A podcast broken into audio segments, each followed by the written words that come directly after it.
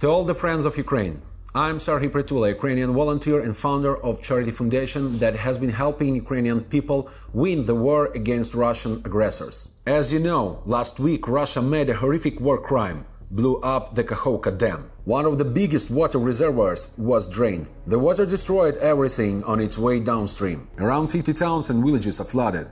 Around 20,000 people left without homes.